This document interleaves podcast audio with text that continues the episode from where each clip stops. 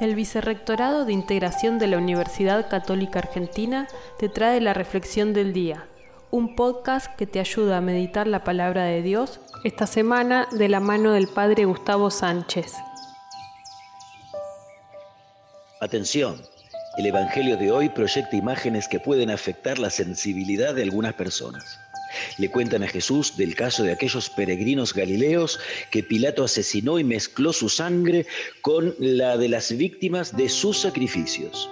Hizo esto porque eran rebeldes o pensaba que lo eran. Sí, macabro. Jesús, evidentemente bien informado, les tira el retruque. Cita el caso de aquellas 18 personas, 18, que murieron cuando se les cayó encima la torre de Siloé. Un duelo basado en ¿quién cuenta la desgracia más terrible? La diferencia está en la mirada. Los interlocutores de Jesús, inspirados en el morbo, ven, interpretan gente culpable o signada por la desgracia.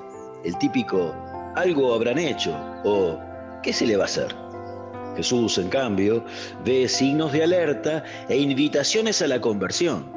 Jesús no se entretiene en el comentario escandalizado o sensacionalista. Para Él todo es una invitación para vivir más plenamente. Nuestra Argentina nos entrega cotidianamente generosas cuotas de tragedia. Vos, hoy, ¿en qué vas a poner tu mirada?